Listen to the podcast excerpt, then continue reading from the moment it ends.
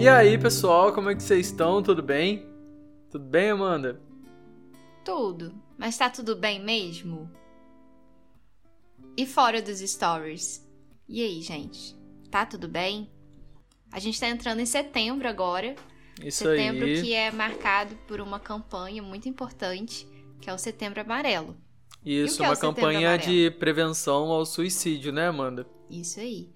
E hoje a gente vai começar uma série que a gente pretende trazer e abordar sobre esse assunto, tentar Isso trazer aí. pessoas para conversar é, e tentar ajudar de alguma forma, ou conscientizar, ou fazer a gente pensar mesmo o que é esse setembro amarelo e que ele vai muito além de setembro, tá, gente? É, setembro é só uma campanha, mas que ele tem que durar aí o ano todo. Isso aí. É, vamos começar então pelo histórico, né, Amanda? É, por que amarelo? Por que setembro amarelo, né? A história que inspirou a cor amarela é de um, de um jovem, Mike. Ele era do Colorado, nos Estados Unidos. Ele é, comprou um carro antigo, um Ford Mustang. Mustang, não sei como que fala muito bem. É, e ele trabalhou muito até recuperar por completo esse carro. No final ele pintou de amarelo, criando assim o apelido que ficou dele como Mustang Mike.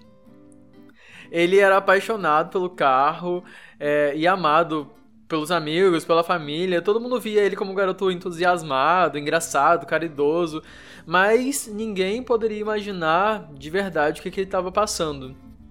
E no dia 8 de setembro de 94, à noite, os seus pais chegaram em casa e se depararam com uma cena que, assim, mudaria a vida de todos para sempre.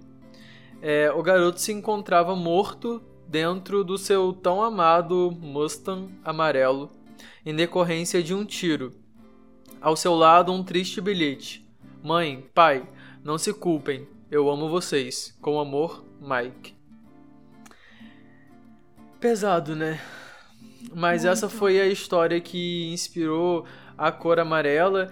E desde então, no funeral dele, eles é, entregaram algumas coisas para conscientizar mesmo sobre é, a questão do suicídio. E daí nasceu, começou nascendo esse movimento, né, que começou a ser conhecido mundialmente como Setembro Amarelo. Por conta do carro que esse jovem pintou. Então, lá Exatamente. em 2003, teve é, a Organização Mundial da Saúde, né, a OMS, ela instituiu que 10 de setembro para ser o Dia Mundial de Prevenção ao Suicídio. Então, Isso aí. é, o- esse jovem, ele acabou inspirando essa campanha e representar essa campanha, um setembro amarelo, de ser. de preven- prevenir, né? é, todo essa, esse suicídio.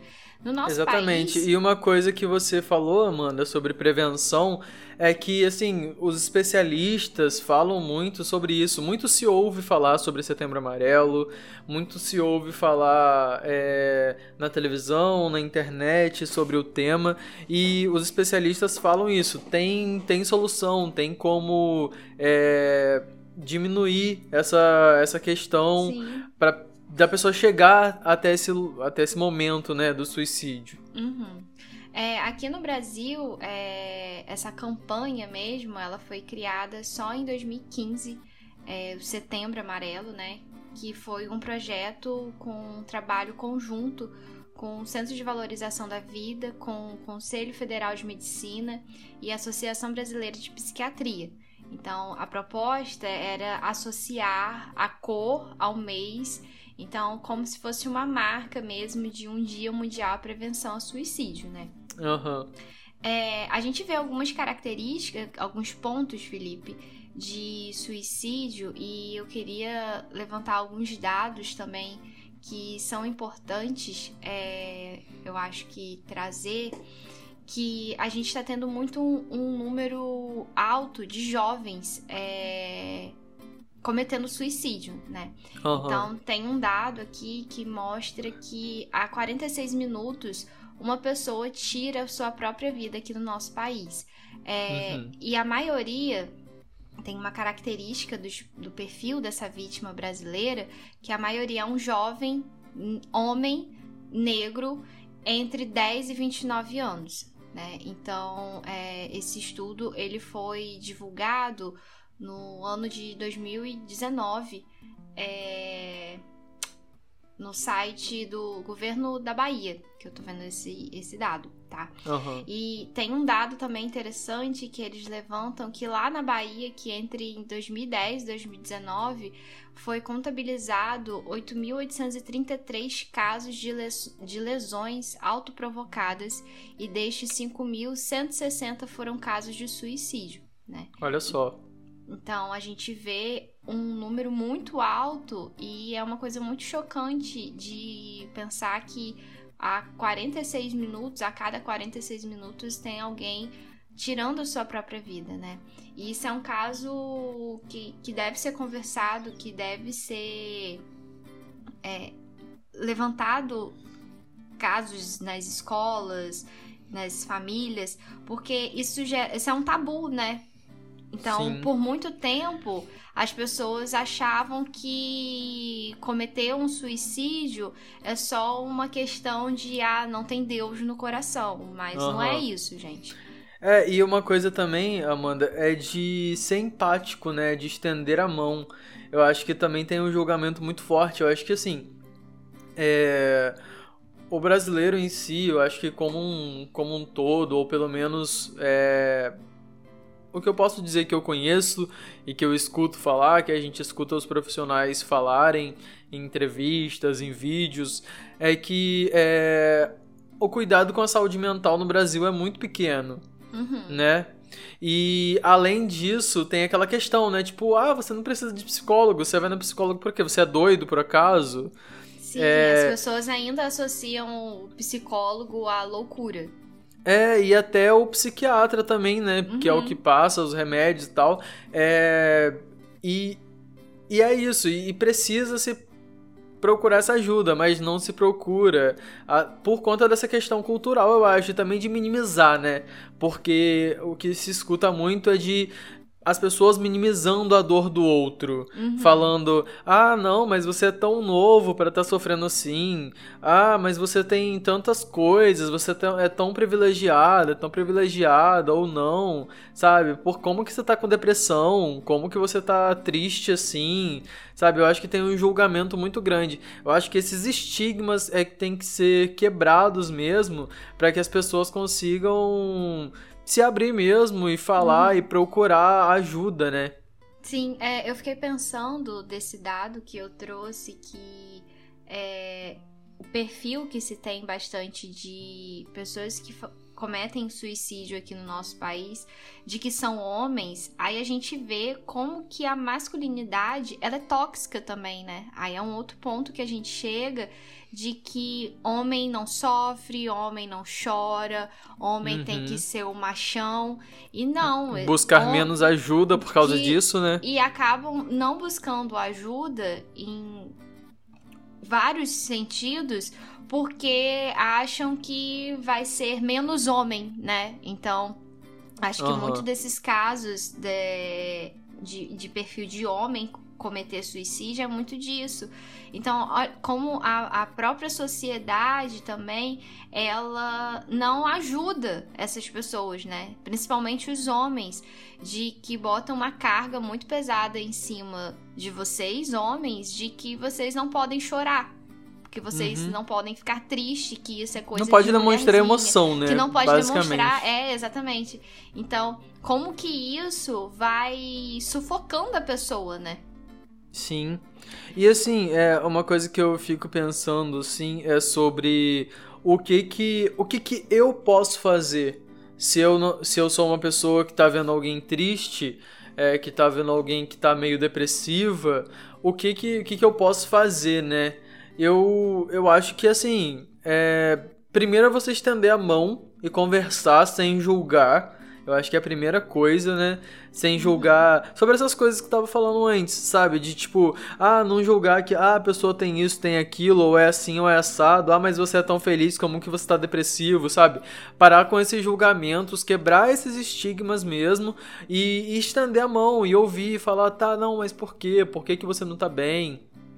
E isso, assim, isso se a pessoa quiser conversar, isso se a pessoa a, é, te... a buscar uma ajuda, né, profissional. Sim, exatamente. Eu ia chegar nesse ponto também. É, primeiro estender a mão, eu acho, né, se a pessoa quiser falar, porque também tem isso. É, e, e falar, ah, se você se sente assim, procure alguém e tal. E não subestimar as palavras das pessoas, não subestimar os sentimentos que a pessoa tá tendo, né? Porque isso é complicado, isso acaba, como posso dizer, massacrando mais, né?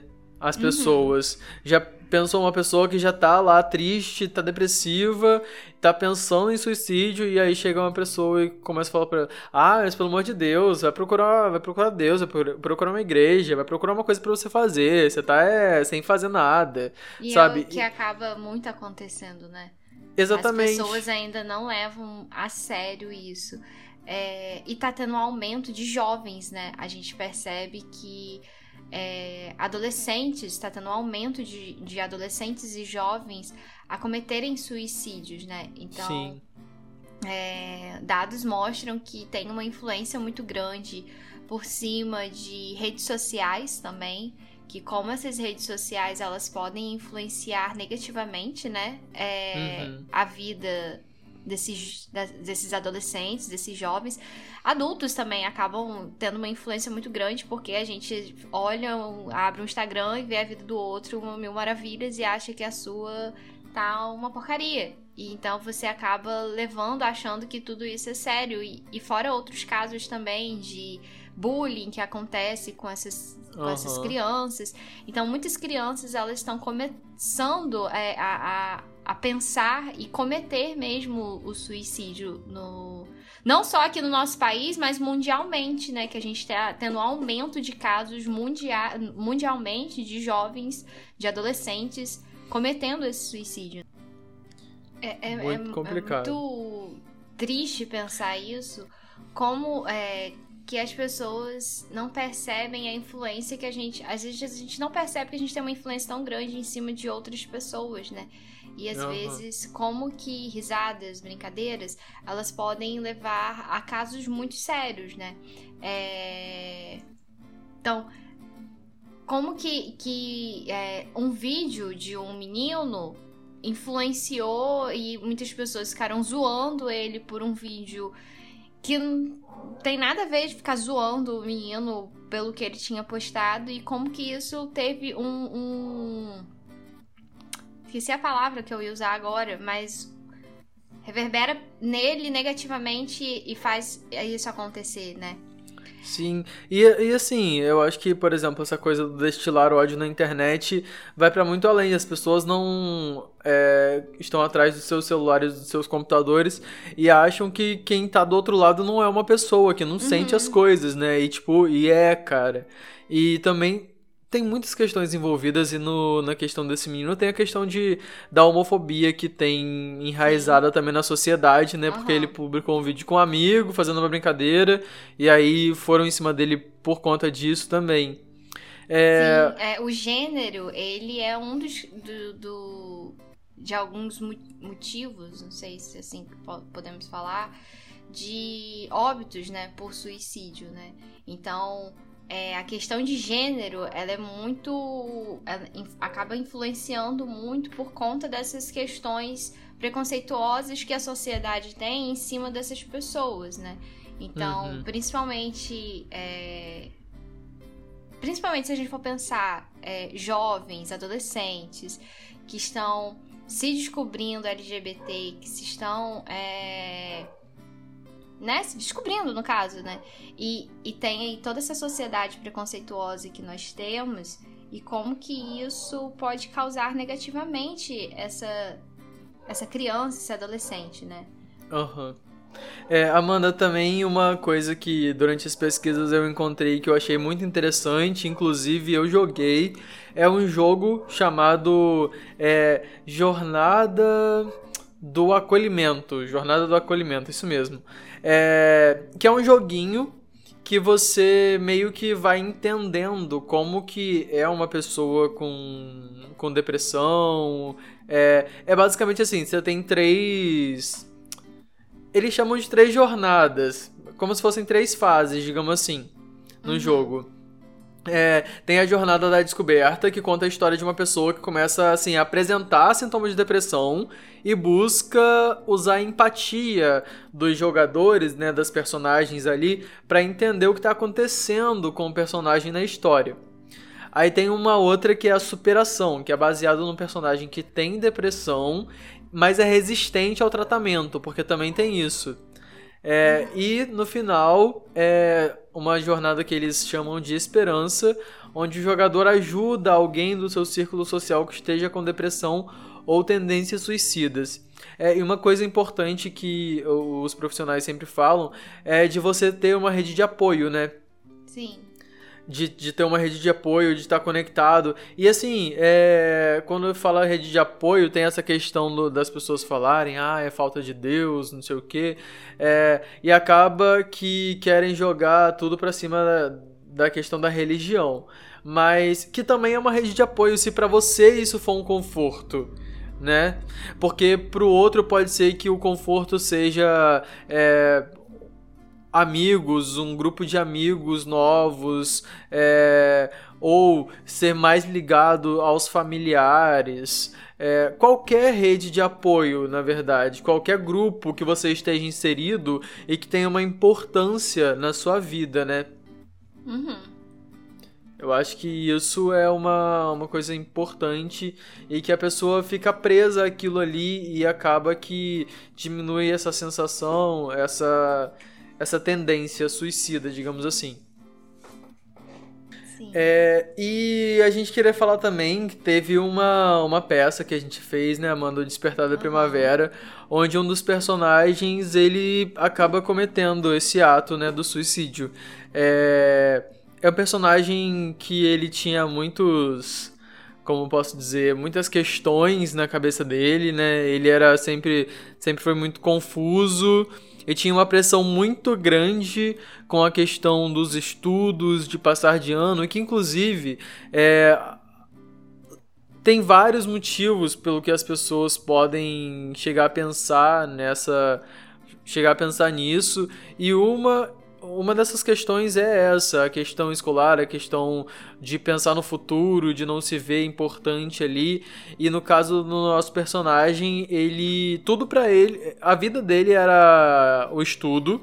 Para ele, ele não ia dar é, orgulho, né, para a família dele se ele não passasse de ano.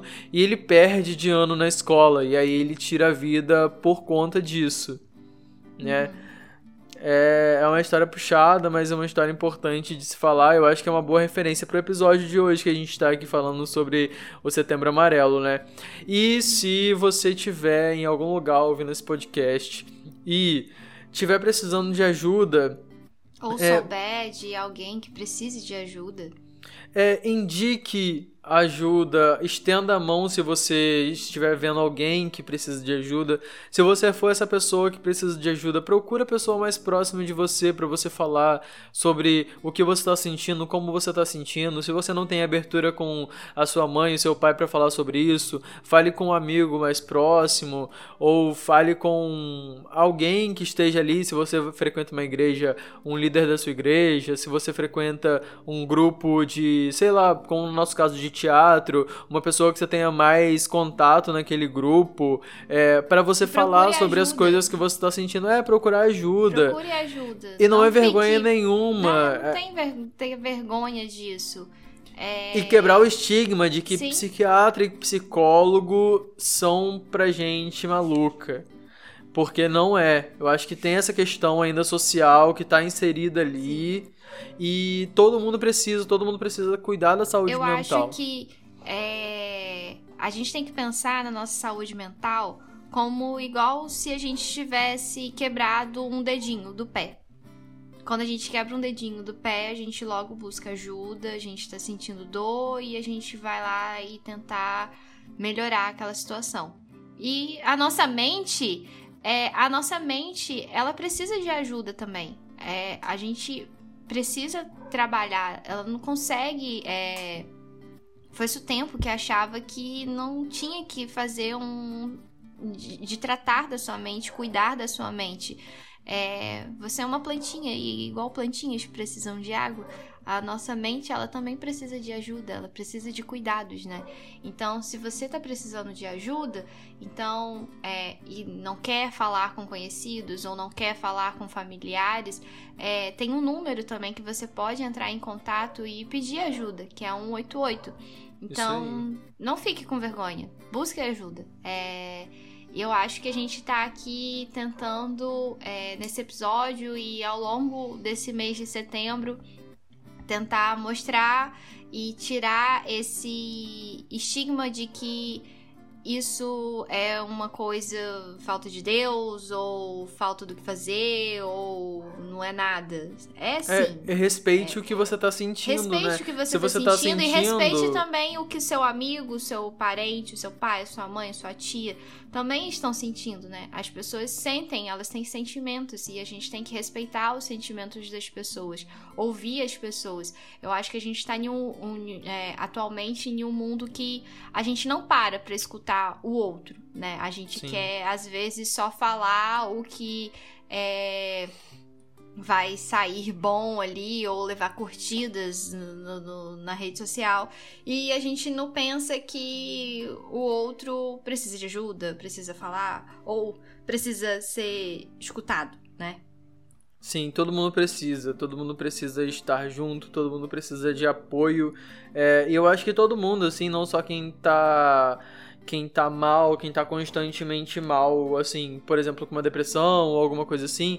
Eu acho que não é só isso, assim, a gente precisa, nós temos momentos tristes, momentos felizes também. Todos nós precisamos de estar junto de outras pessoas, de ter apoio, de apoiar também.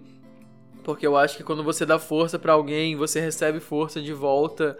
É, e é isso, vamos nos apoiar, estamos aqui para falar um pouco sobre isso. E eu acho que é isso por hoje, né, Amanda? Uhum. E fiquem bem. E procurem fiquem ajuda. Fiquem bem. Fiquem bem, procurem ajuda. Se precisarem falar com a gente, pedir alguma ajuda que a gente possa direcionar, assim, é, mandar cartilha. Tem muita coisa na internet que a gente pesquisou sobre isso. Se você quiser, estamos, estamos disponíveis aqui para ajudar como pudermos. É isso. É isso. Esse foi um episódio gravado por mim, Felipe Rangel. E por mim, Amanda Mendes. Fiquem bem e até a próxima. Sim. Fala comigo, Amanda. Fala comigo, Felipe.